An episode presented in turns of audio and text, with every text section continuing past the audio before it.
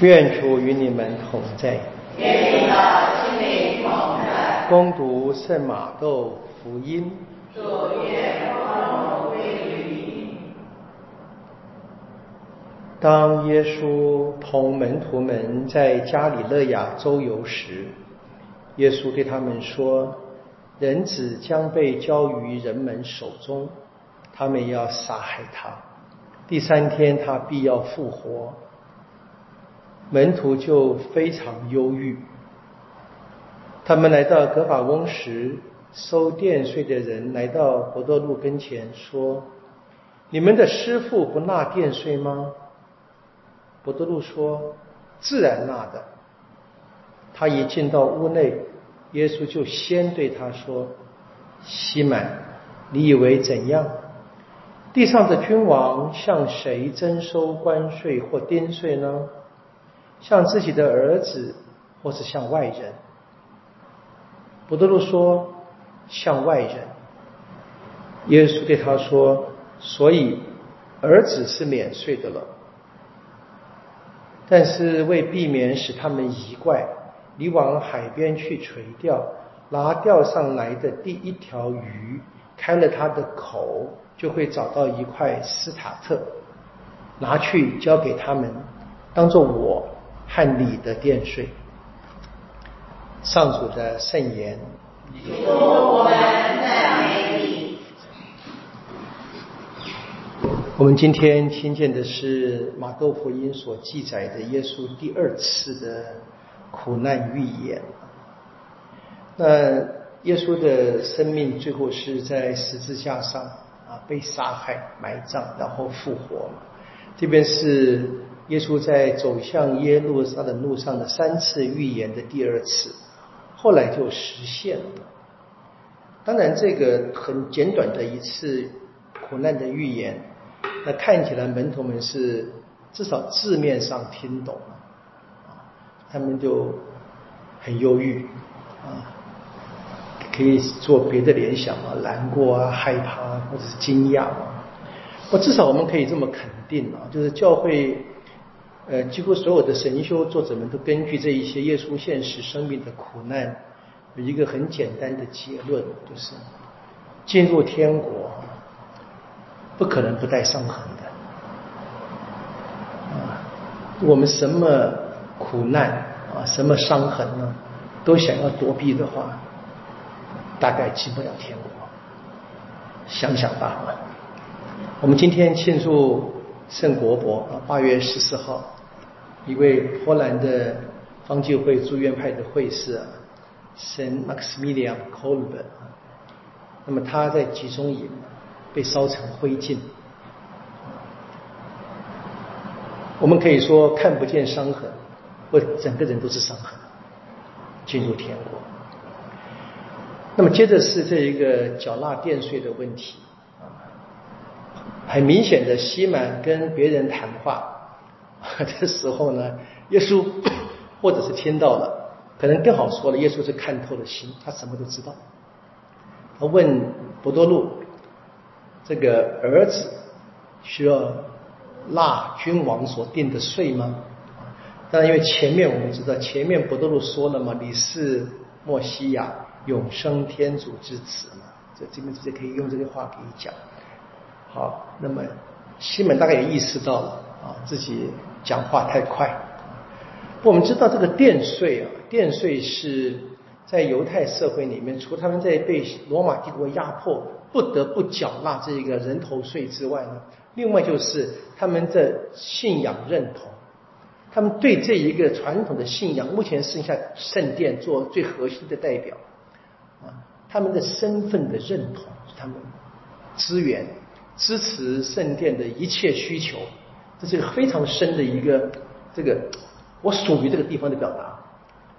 其实我们今天在各个堂区里面的每个主日或任何收的奉献都是相同的意思啊，一样的啊。有多少的归属感，那我就会有多少的心意啊，愿意奉献。那现在就是在任何的一个好的制度之下，都有可能产生不好的人为的事件，所以很多人也批评了这一些。本来是一个美好的宗教的字，但是这个在人间变成人间的宗教管理的时候，不有很多人在当时就已经很反对在圣殿服务的那些人，譬如说在死海边生活的那一些恶恶色尼派的，他们更不要进圣殿了，呃，极端的呃另外一个反对的表达，啊，那这个不是耶稣所选择的，耶稣降生成人，他接受人的一切。和人完全一样，只是没有罪过。他作为犹太人，他也归属于殿税，所以他也接受，他也捐，他也缴纳。同时呢，他也让博多禄缴纳。当然是一个很可能是初期教会的一个反应，在圣殿还没有毁坏之前，初期教会就已经他们继续，他们还是犹太人，他们还是信这个天主。是这个天主告诉他们呢，耶稣是墨西亚，他来了。但圣殿作为天主临在之处，他们还是尊敬，他们还是归属，就他们还是除了每天上圣殿祈祷，如果可能的话，他们也缴纳这个殿税。啊，这是非常特别的。耶稣成了人，他接受人的一切，所以我们就问：让我们的归属，我们成了这个归属的他一员，就该尽一切力量的做。那我们今天在读经义里面，就另外一个表达的方式。我们进到生命记了啊，我们读这从创世纪读到生命记，非常非常快的跳着念。那今天生命记的内容是很特别的哈。梅瑟说：“以色列现今啊，现在现在，你的天主上主向你要求什么呢？现在是什么时候啊？是他们现在已经站到了约旦河东边，要过河了，要进到福地了，已经脱离了四十年的旷野的这个旅程。”他们从埃及离开，经过旷野，然后呢？现在，现在，要意思意思说，进到福地以后怎么样生活？你仔细读这段经文，其实还不是就是等于十诫嘛？一样的，一开始怎么样？很清楚的啊，要大家敬畏上主，遵行天主的道路。第一个啊，第二个，全心全灵侍奉天主。然后呢，遵守现在啊，梅瑟现在颁布给了天主的诫命跟法律，这样呢，你们就可以得到幸福。这对对神，就基本上可以理解成我们的世界的前三界。那后面呢，也是很非常谈到人的生活了，要注意到我们的天主是不偏私、不受贿赂的。啊，他做做好各样的仁义。他这边当然特别提到了在犹太社会里面的三个最弱势的群族群：孤儿、寡妇以及外侨、外邦的侨民。简单讲呢，就是爱天主、爱人。这个法律从来就没有变过啊，这个生命态度从来没有变没有变过。天主对我们的要求其实真的是非常简单的。那么，只是我们在爱天主、爱人的时候，我们常常会爱着爱着就不爱了。对天主，譬如说，突然间我遭遇一个我不喜欢的命运，说这算什么天主？啊，我这么爱你，你让我生病，啊，天主没有让我们生病，天主许可我们是人会生病的。很多人就这样子就就不要信天主，会让我家人受苦，为什么？我这么样的乖乖的参加弥撒。为什么？为什么？问个不停。那对于人呢，更是如此了啊！都已经这么对你好了，你还这样子？我说这个怎么样？不知道，好心变成驴肝肺，对不对？各种方式。那么回到这个福音嘛，耶稣的第二次的苦难预言，我们说了嘛，教会的教导，进入天国带着伤痕。我们在爱天主跟爱人的路上，我们有很多我们不明白的，我们感觉受伤。我从那个伤口当中得到治愈，才可以蜕变，一直往前走。那今天这一位圣人，我们庆祝的圣国伯，我各位读过他的小书或他的传记的话，你会明白的啊。他这是一生带着伤的。别讲别的伤吧，我们知道他在日本的时候碰到那一位著名的医生永井隆啊，跟他把把脉、听听诊，就知道他一生都在发烧。